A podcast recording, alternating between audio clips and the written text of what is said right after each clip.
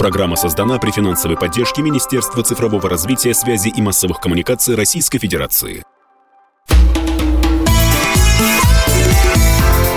«Национальный вопрос» студии ведущие программы Андрей Баранов. И, здрасте, Елена Фонина. Да, мы поздравляем всех православных христиан с э, великим праздником, с праздником Пасхи. Христос воскресе, воистину воскресе. Воистину. И, э, как всегда, по воскресеньям мы в прямом эфире. И, безусловно, сегодня мы посмотрим, что происходит на Украине, поскольку та вакханалия, которая развернулась, и э, мы будем об этом сегодня говорить более подробно, конечно, замечена всеми, кроме, собственно, того самого мирового сообщества, которое очень внимательно следит за нарушениями всего и вся. Ну и плюс к этому радостно поддержана самой Украиной. Вот президент страны Зеленский публикует в своем телеграм-канале пасхальное обращение к гражданам, которое записано правильно на фоне Успенского собора, главного храма Киева-Печерской лавры. И нужно сказать, что впервые раскольники из ПЦУ на Пасху провели службу в, Уске, в Успенском соборе Киева-Печерской Печерской лавры.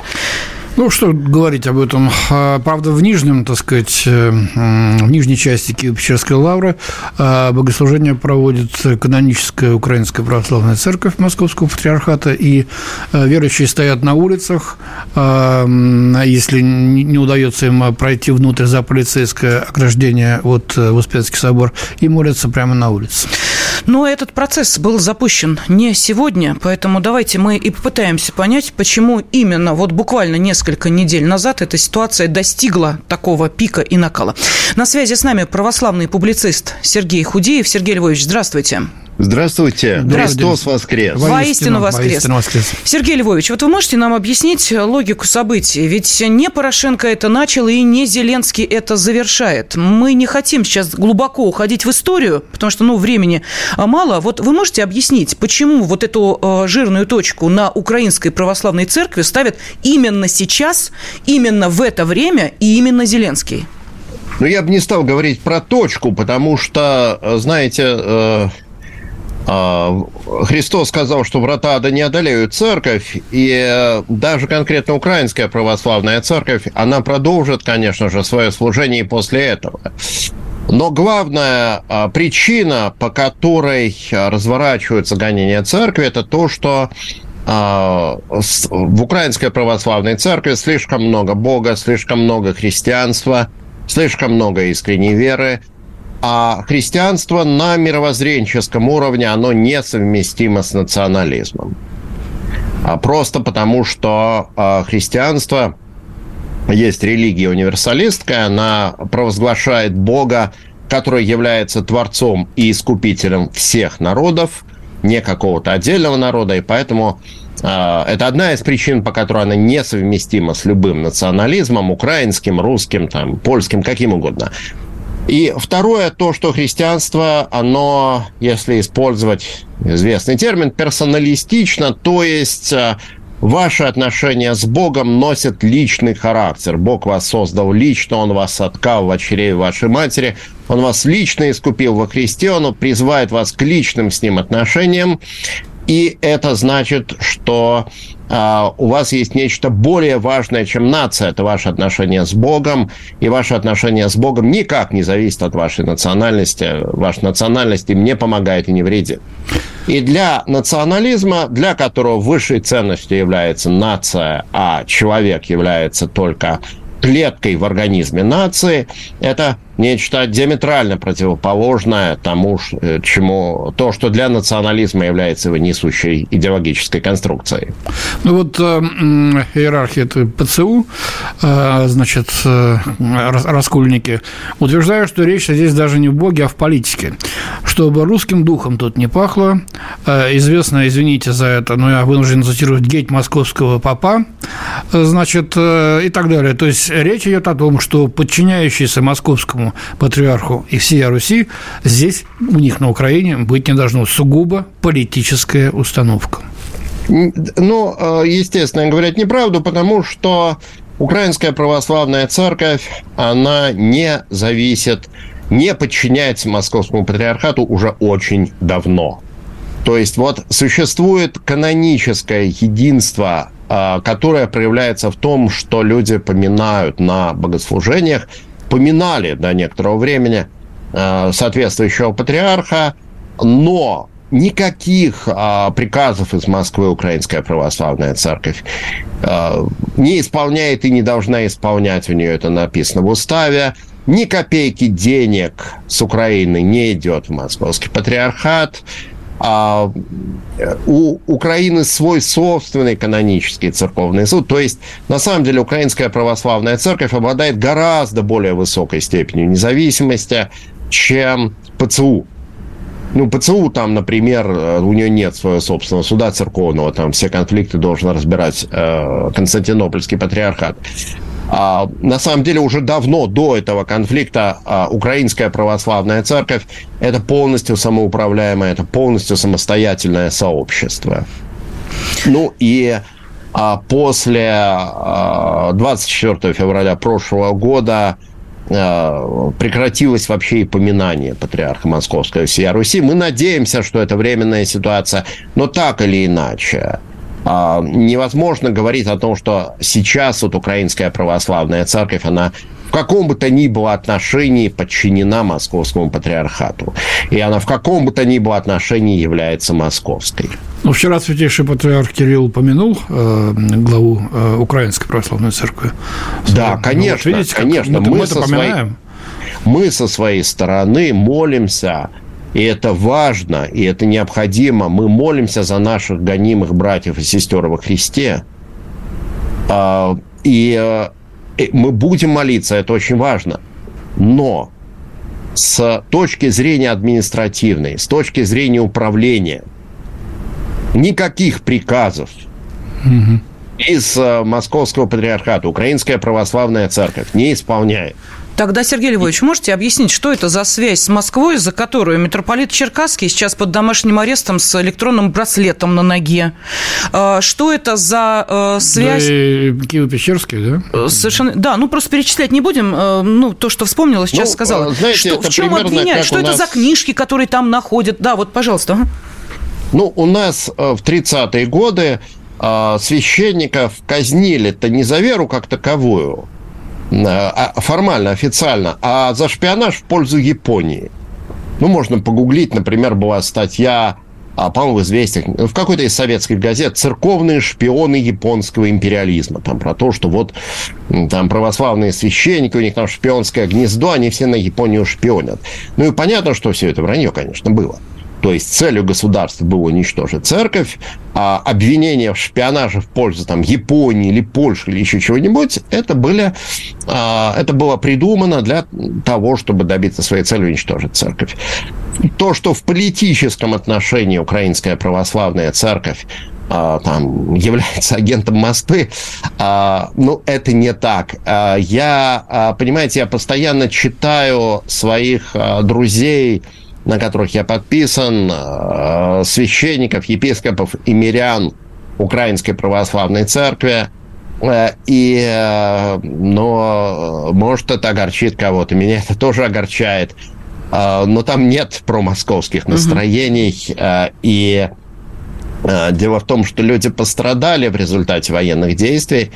Многие люди лишились жилья, многим пришлось бежать, многие потеряли своих близких и говорить о том, что клирики и миряне Украинской Православной Церкви настроены в политическом отношении промосковски, но это было бы неверно.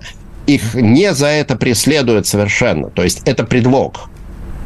Это предлог, а, целью является уничтожение Украинской Православной Церкви за то, что это христианская церковь. Ну и как это выстоит против этого вот э, напора, этой волны? Смотрите, храм за храм отбирают, приходят молодчики, просто выгоняют или выкуривают с помощью слезоточивого газа, бьют священников. Это все есть вот на видеороликах ужасающих совершенно. Ну и потом, Сергей Львович, там же есть целые инструкции, как нужно действовать для того, чтобы спровоцировать людей, которые пришли пришли защищать украинскую православную церковь, еще лучше спровоцировать святых отцов на какие-то действия, ну а далее все это заснять. И вот для того, чтобы эту травлю устраивать, отлично подходят. Как мы видели, да, эти истории обошли тоже многие телеграм-каналы. Значит, э, истерик-педофил, который э, сидел за педофилию, он был очень активным, э, значит, э, зачинщиком. Это молодые люди, как правило, подростки, э, вплоть до того, что чуть ли не дети, э, которые весьма э, агрессивно себя ведут. Э, то есть для чего используется именно вот этот контингент, который должен разжечь что? Что должен спровоцировать? Для чего это используется? Каким образом? Кто это все делает? Есть ответ. Уж коль вы сами сказали, Сергей Львович, что вы общаетесь с вашими друзьями, которые сейчас на украинской территории Ну, находятся. Есть э, две силы, значит, идеологические, которые в этом заинтересованы, конечно. Это, собственно, а, националисты.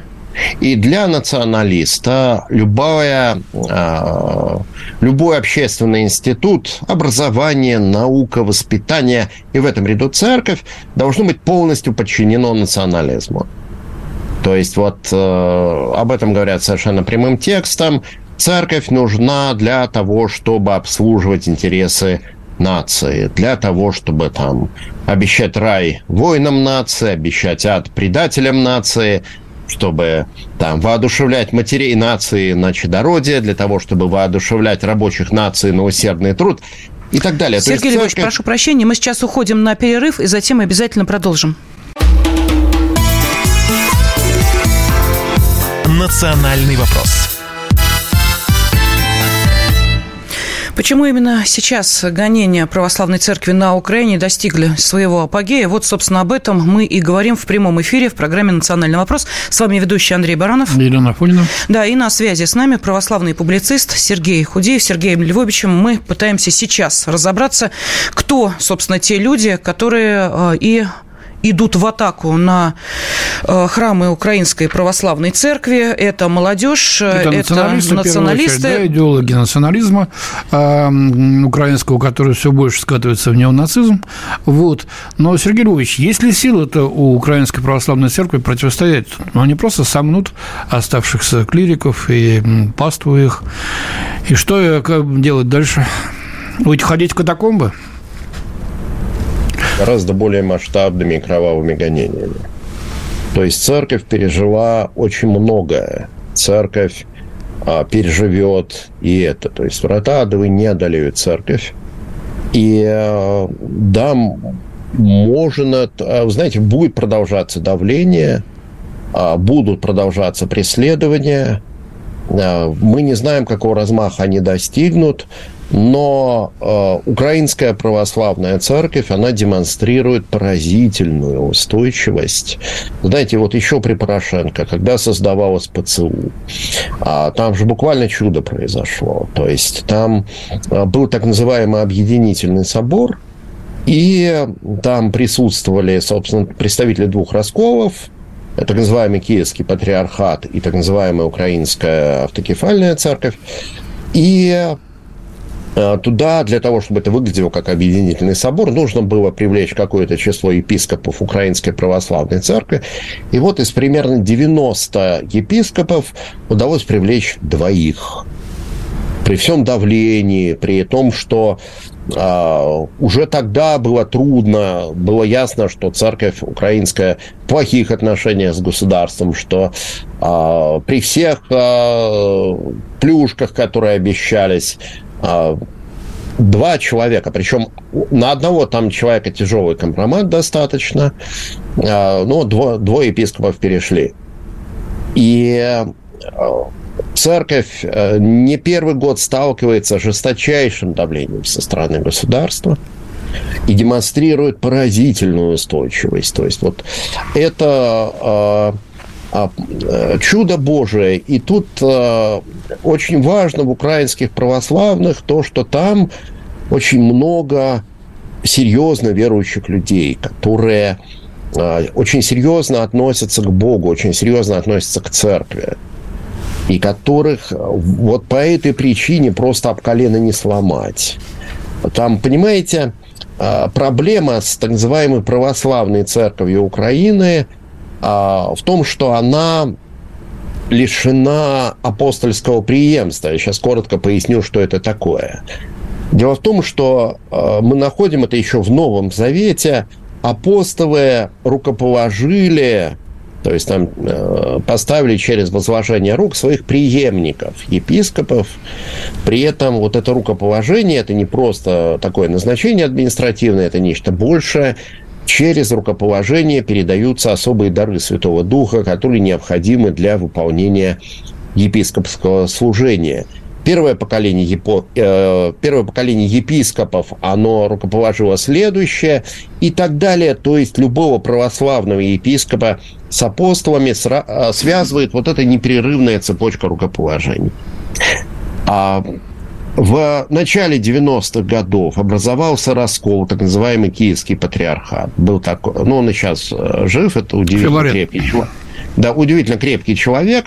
А, Филарет, который а, а, пытался стать патриархом московским, ему это не удалось, он обиделся и провозгласил себя патриархом киевским. Создал, значит, под себя раскол. Примерно треть приходов он под себя, значит, сманил. И он а, был предан анафеме, он был отлучен от церкви. Эту анафему признала а, все православные церкви мира, включая Константинопольский патриархат, и значительную часть так называемых епископов, э, так называемого Киевского патриархата, он э, рукоположил в кавычках, находясь под анафемой и э, не имея права совершать никаких священных действий.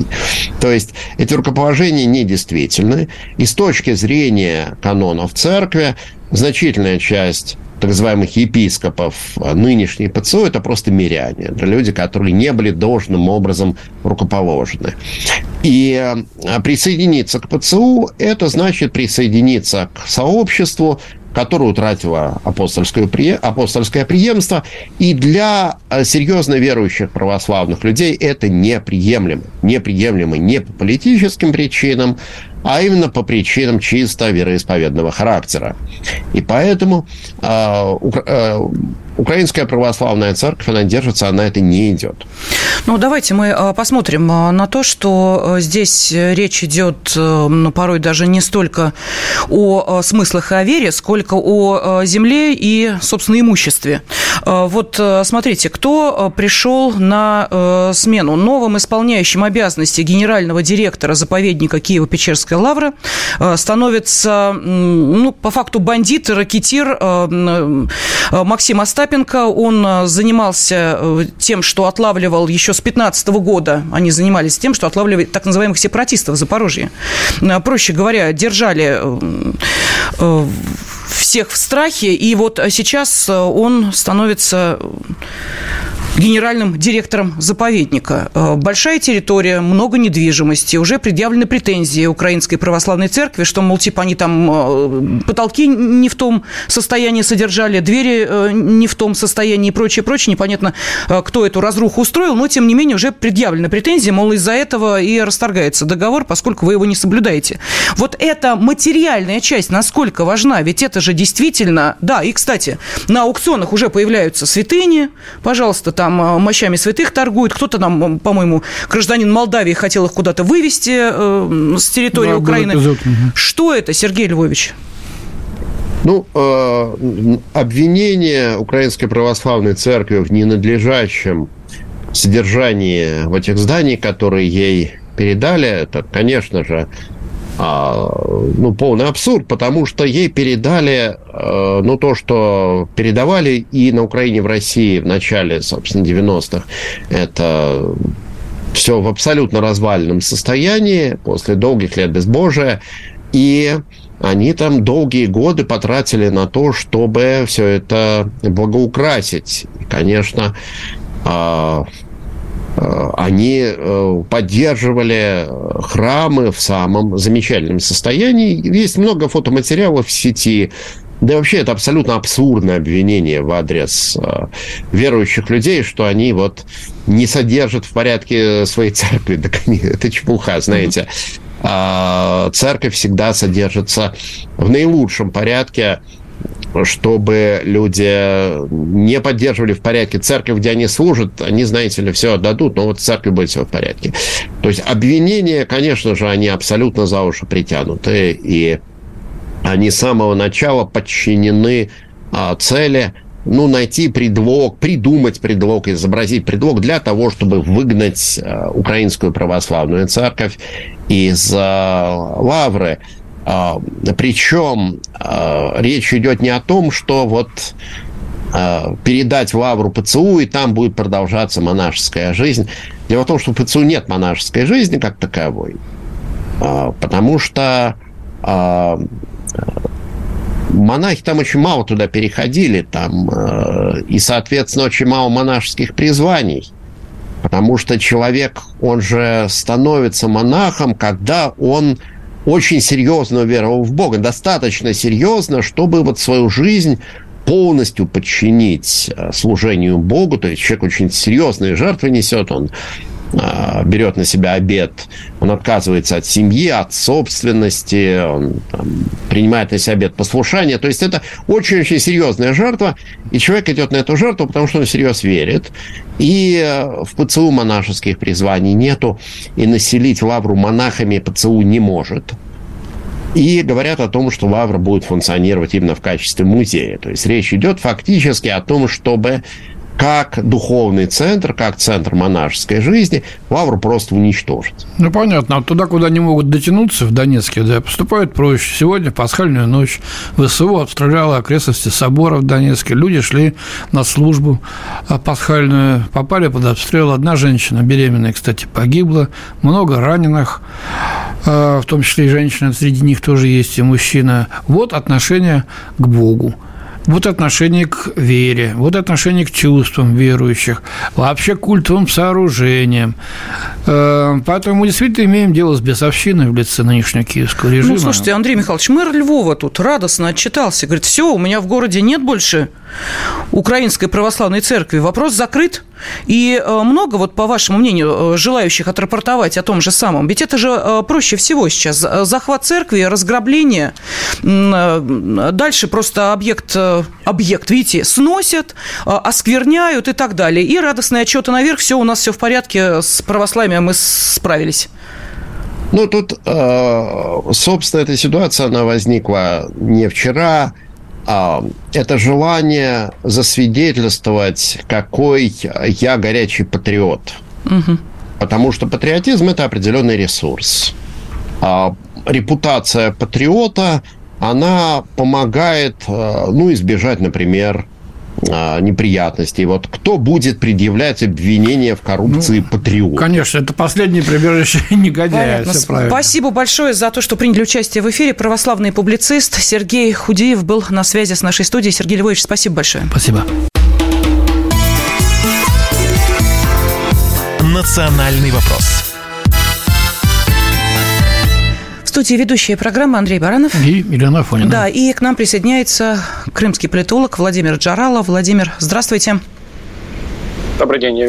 Да, добрый день, да. А, мы сейчас пытаемся э, понять, чего правильно сказать Христос воскресе. Воистину воскресе. Воистину, да.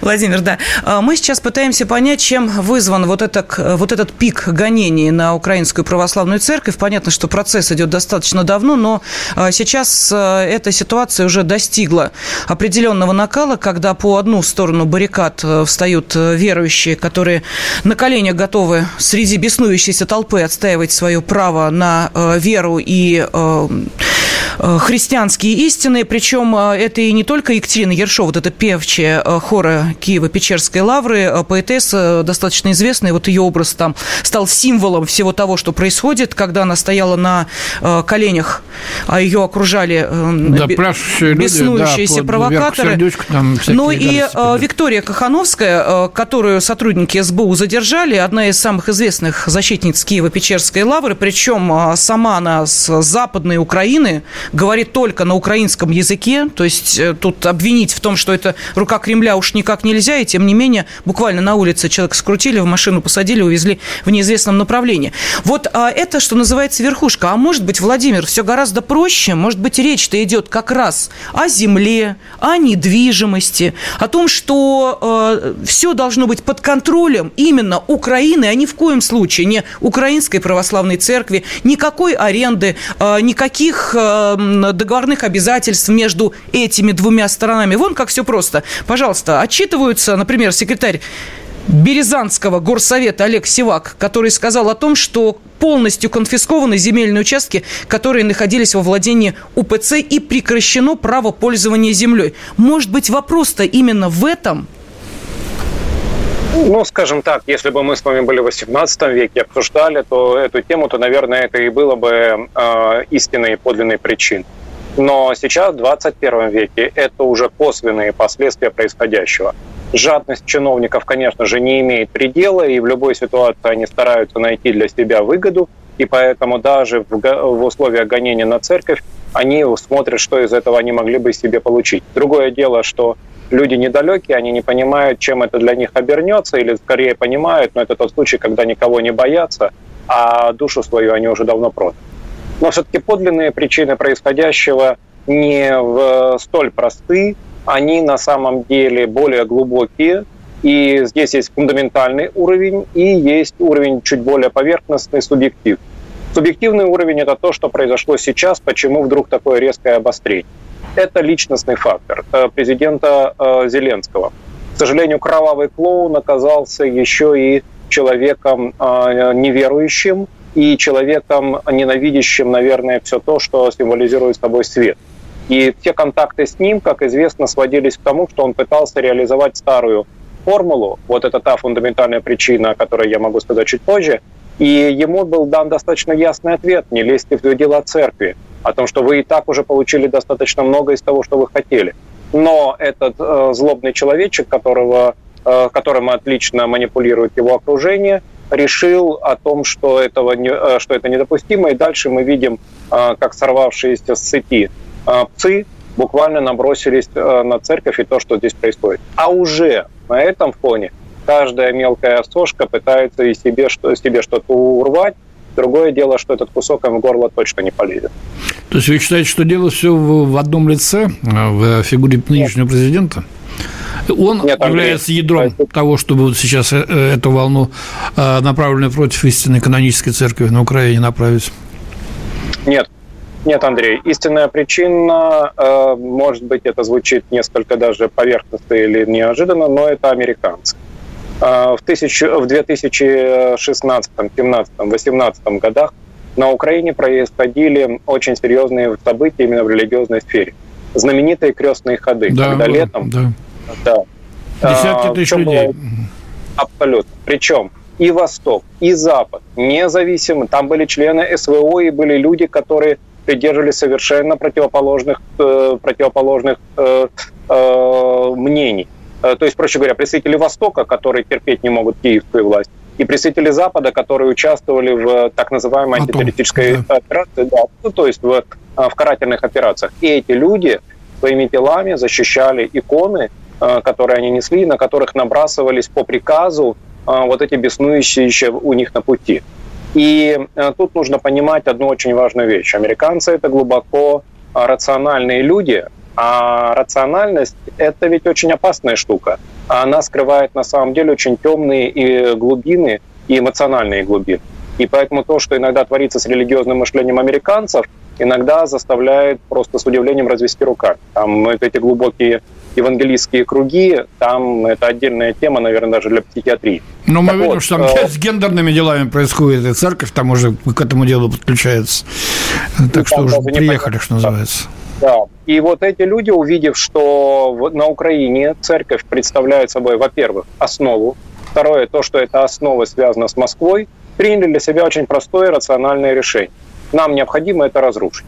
И вот с этого момента началось активное действие Э, начались активные действия на Украине, который поддержал Порошенко. Напомню, что этот человек, кстати, изображал себя глубоко верующего, и именно верующего э, у канонической украинской церкви. Вдруг неожиданно начинают контакты и интенсивные контакты со Стамбулом.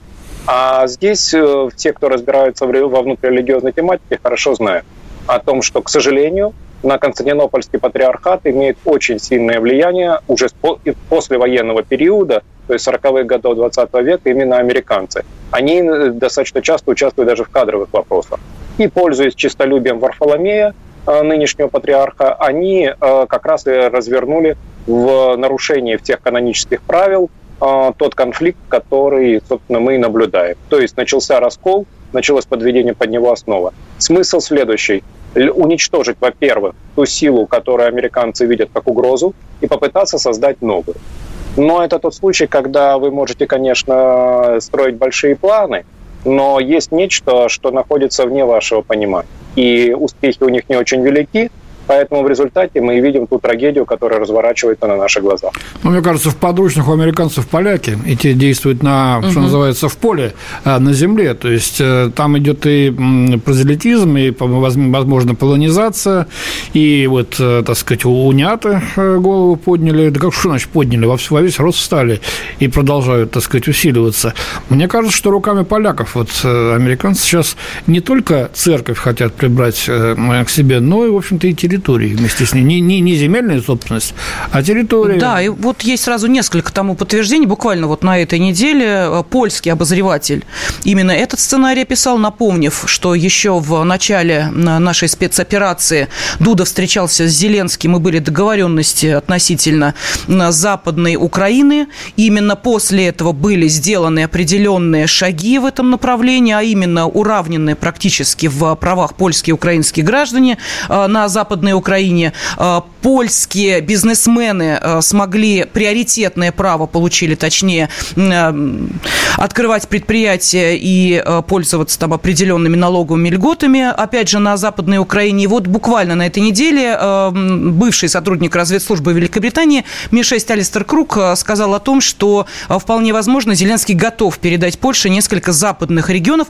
в обмен на полномасштабную военную помощь вооруженным силам Украины в захвате Крыма и э, в э, действиях в Донбассе. Вот э, как вам кажется? То есть вернулись к тому, о чем, собственно, говорили год назад. Вот сейчас второй круг пошел. Это действительно ситуация эм, реальная, вот такой сценарий, такие договоренности, Или по вашему мнению? хотелки киевские? Поляки католики, и для них это инструмент прежде всего ассимиляции. Поэтому украинцы, которые покидают свою страну и э, начинают переходить из православия в униатство или даже в католицизм, это просто украинцы, которые превращаются в поляков, они забывают свое прошлое. Для них это просто форма иммиграции. А в связи с этим распространение самого католицизма и поляков здесь является ограниченным. То есть это для украинцев это не желание стать Польшей на Украине, а это желание покинуть Украину и стать поляками что самих поляков несколько приводит в недоумение, им это меньше всего хотелось.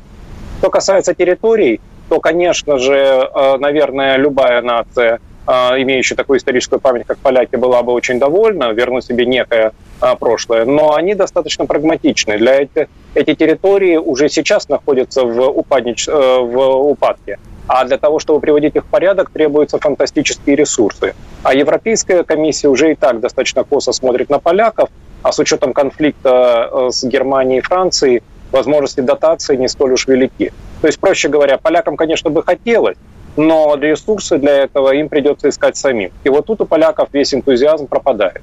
Что же касается военных действий, то даже американцы достаточно ясно дали понять, если поляки хотят участвовать в этом, то они будут участвовать на свой страх и риск. На НАТО и их обязательства в этом случае не распространяются, и участвовать в этом они не будут. И тут весь польский энтузиазм, конечно же, сходит на них.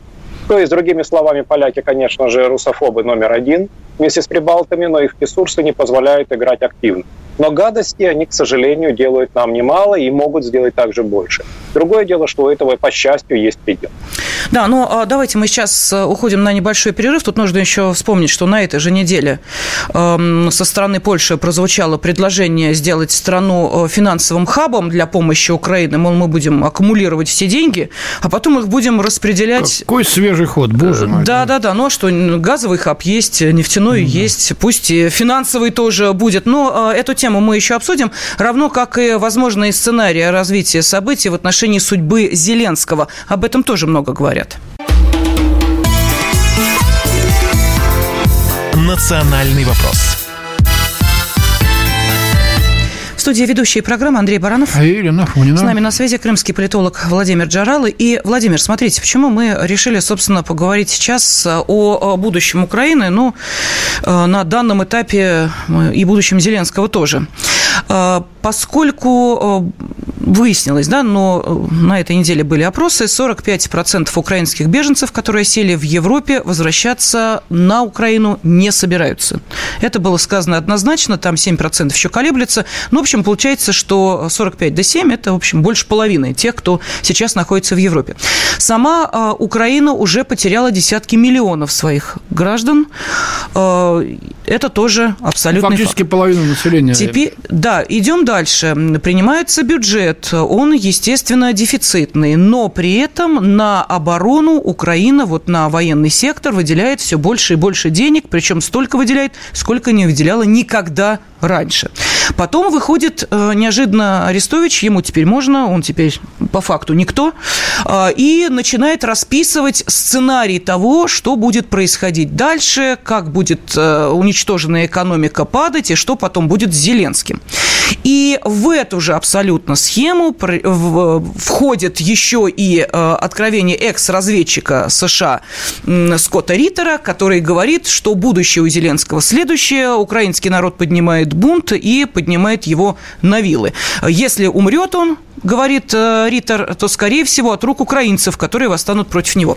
В общем, давайте теперь во всем этом, э, во всей этой смеси реальных э, цифр и домыслов попробуем разобраться, поскольку сейчас очень важно понять вот те деньги, которые дают Украине в долг, кто будет отдавать, чем будет отдавать и какое при этом будущее у самого Зеленского. Э, ну, давайте тогда по пунктам. Э, первый из них – демография. 1989 э, год, всесоюзная перепись населения, население Украины 52 миллиона человек. 2000, перепись 2001 года население составляет 40, по самым 40, 41-42 миллиона человек. И это, пожалуй, э, в тот момент была самая страшная цифра, которую можно было себе представить. Они э, и украинские идеологи очень много кричали о Голодоморе, придумывая эту мифологию. Но оказалось, что независимость Украины – это и есть самый страшный Голодомор для этой страны. Сейчас население Украины реально составляет в районе где-то около, э, в лучшем случае, 30 небольшим миллионов человек, и оно стремится, стремительно уменьшается, потому что люди покидают страну те украинские иммигранты, которые уехали за океан, а, в Америку, в Австралию и э, как можно дальше от а, даже Европы, естественно, никогда уже больше не вернутся. А большинство проживающих в Европе, некоторые из них еще надеются на возвращение, поэтому они так далеко не уезжают. Но многие уже, особенно в Польше, оседают достаточно плотно для того, чтобы интегрироваться в это общество и перестать быть украинцами через два поколения. Э, когда их дети уже будут себя считать поляками, французами или нет. Таким образом, для Украины ее независимость оказалась самой страшной катастрофой, которую можно было себе представить. В связи с этим, э, то, что происходит дальнейшее, мы видим перед собой э, то, что страна, вот то, о чем тысячу раз говорили. Чем Россия сильнее, наверное, многих других? Тем, что ее элита сохранила национальное мышление, государственные интересы и оказалась способна эти интересы защищать и реализовывать. Украинская элита, обладая превосходными стартовыми возможностями в экономике, в политике и других возможностях, все это потратила только на свои личные интересы. Вот это самая олигархия, которая буквально разорвала страну. По счастью, наши олигархи э, были приведены к определенной дисциплине, что и спасло, наверное, Россию. Поэтому Но сейчас... часть наших олигархов тоже, как мы понимаем, сейчас не в России, не с Россией. И это отлично, потому что один из самых важных моментов, кстати, в той же э, церкви чем хороши кризисы? Тем, что они сразу расставляют все по своим местам. Кто есть кто. И поэтому после этого встает вопрос о том, что мы определились, мы встали по разные стороны, и теперь мы живем совершенно иначе. Поэтому, наверное, больше всего, это, кстати, на вашем издании всегда постоянно подчеркивается, для нас всех оскорблением будет, если очень многие из этих людей вернутся обратно, как будто ни в чем не бывало. Они предали нас в трудные минуты, и хотелось бы, чтобы они несли за это ответственность. Даже если в элите все друг друга знают и друг к другу относятся хорошо. Простите, есть еще и наша жизнь, наша история и наше общество, которое это все видит. А, на Украине, а, как я уже сказал, это все закончилось именно этой катастрофой. Сейчас на, а, мы видим перед собой следующую ситуацию. Вы описали сценарий того, что может произойти с Зеленским. Зеленский, несомненно, это успешный политический проект, э, прежде всего, американцев, которые сделали э, очень серьезный анализ того, э, не является ли он опасностью, когда был соперником Порошенко, и пришли к выводу о том, что смогут взять его под контроль. Полностью это оправдалось. Зато в результате была продемонстрирована яркая, красивая картинка. Пустышка. Человек, который ничего из себя не представляет, разыгрывает роль президента, а при этом внешне выдают, посмотрите, у нас демократия, у нас все выбирают. Оказавшись, более того, все ждали его как президента мира, что он заключит мир. Вместо этого он стал президентом э, конца Украины. Других слов не остается. Американцы люди очень прагматичные, и у них э, все отработано э, в качестве моделей. И в частности, вот такая модель уже давно была отработана и, например, в Южной Корее, а также в латиноамериканских странах. Когда политический лидер перестает выполнять свою роль, то его приносят в жертву. Поэтому, когда Риттер говорит о том, что возникнет народное восстание, он, как опытный разведчик, наверное, все-таки не договаривает. Для того, чтобы восстание возникло, его нужно организовать. Ни один Майдан на Украине не был спонтанным. Он готовился несколько лет. И то, что власти это допускали, это только очень многое говорит об этих властях. Поэтому сценарий того, что люди восстанут против Зеленского, он будет свергнут, а затем новое правительство будет э, действовать так, как ему скажут, то ли заключать мир с Россией, то ли э, продолжать боевые действия, или как-то там иначе, это э, и есть реальность, которая будет организована. Другой вариант, менее масштабный, кстати, э, более экономически выгодный с точки зрения ресурсов, это обыкновенный военный переворот, э, когда президент свергается, и в результате а, военный, там, сильный военный с репутацией, как это сейчас делают Залужному, а, вдруг становится главой страны, так сказать, в драматический момент у него появляется некая свобода рук. То есть он реализует какой-то из этих сценариев. Сама судьба самого лично Зеленского из этого всем очевидно и понятно. В лучшем случае он превращается в такую фигуру Керенского из российской истории – становится иммигрантом, которого все ненавидят, которого никто терпеть не может, и который приезжает на различные мероприятия и рассказывает о том, как он э, был президентом. А в лучшем случае он предстанет перед высшим судом после того, когда будет убит в результате такого переворота и даст уже ответ перед высшим, э, на высшем суде. Интересно, но мне кажется, что организация любого переворота, любого, так сказать, мятежа действительно важна, но условия нужны. Э, мне кажется, сейчас народ совершенно не готов э, к каким-либо действиям против власти. То ли запуганы, или мозги промыты настолько, что просто там ничего не осталось, или то и другое.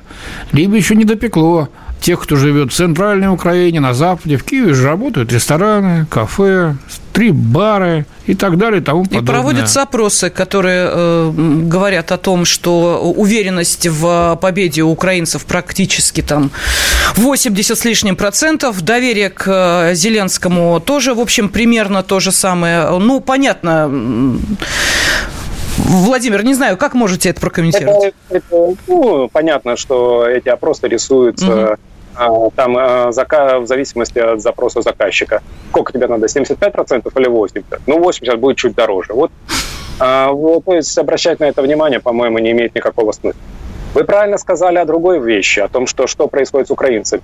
На самом деле гигантское количество людей нас э, терпеть не может все, не только украинскую власть, но и там и всю эту идеологию.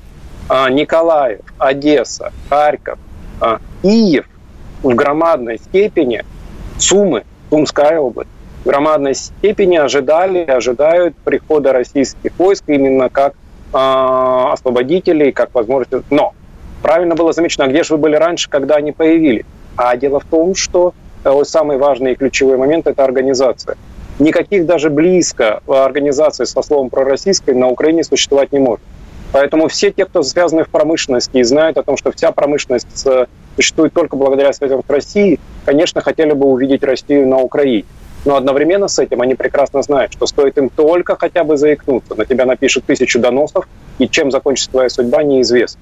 Поэтому я приведу пример э, бывшего ОМОНа, который сражался с украинскими националистами на Майдане во время госпереворота 2014 года, которые ждали, что им отдадут приказ, и они разнесут их в дребезги, приказа не дождались когда переворот был осуществлен, они оказались в ситуации э, о том, что и сейчас их могут принести в жертву. Но им тут же предложили о том, что есть возможность, так сказать, искупить вину. Давайте поедете на Донбасс, будете воевать и убивать своих братьев. То есть участвовать в гражданской войне. И они подчинили именно ради этого. Поэтому, к сожалению, это тот механизм, человеческий механизм, который срабатывает. Люди, конечно же, недовольны, но они не организованы. Раз они не организованы, то мы это мнение э, принимать всерьез не можем. Поэтому только лишь, к сожалению или к счастью, сила российского оружия, русского оружия решит а, определит определя, а, окончательную картину а, будущего того, что называлось Украиной. Все остальные цели понятны о том, что это классика политики, о том, что не может существовать рядом с великой державой маленькая страна, которая является ей враждебной. То есть пример, яркий пример, попробуйте, то есть Мексика неоднократно пыталась выйти из-под влияния американцев, Соединенных Штатов Америки, которые находятся на севере. США, которые захватили 30% территории Мексики, Техас, Калифорния, другие, Аризона, а, эти попытки всегда обрушивают. Ну, другое дело, что они как э, стараются на это стеснительно не указывать внимание. Но это правило любой великой державы. Спасибо, Тобой... спасибо. Крымский политолог Владимир Джарала был на связи с нашей студией. Ну, а в эфире были мы, ведущие программы Андрей Баранов и Ирина Афонина. И еще раз всех с великим праздником. Национальный вопрос. Программа создана при финансовой поддержке Министерства цифрового развития, связи и массовых коммуникаций Российской Федерации.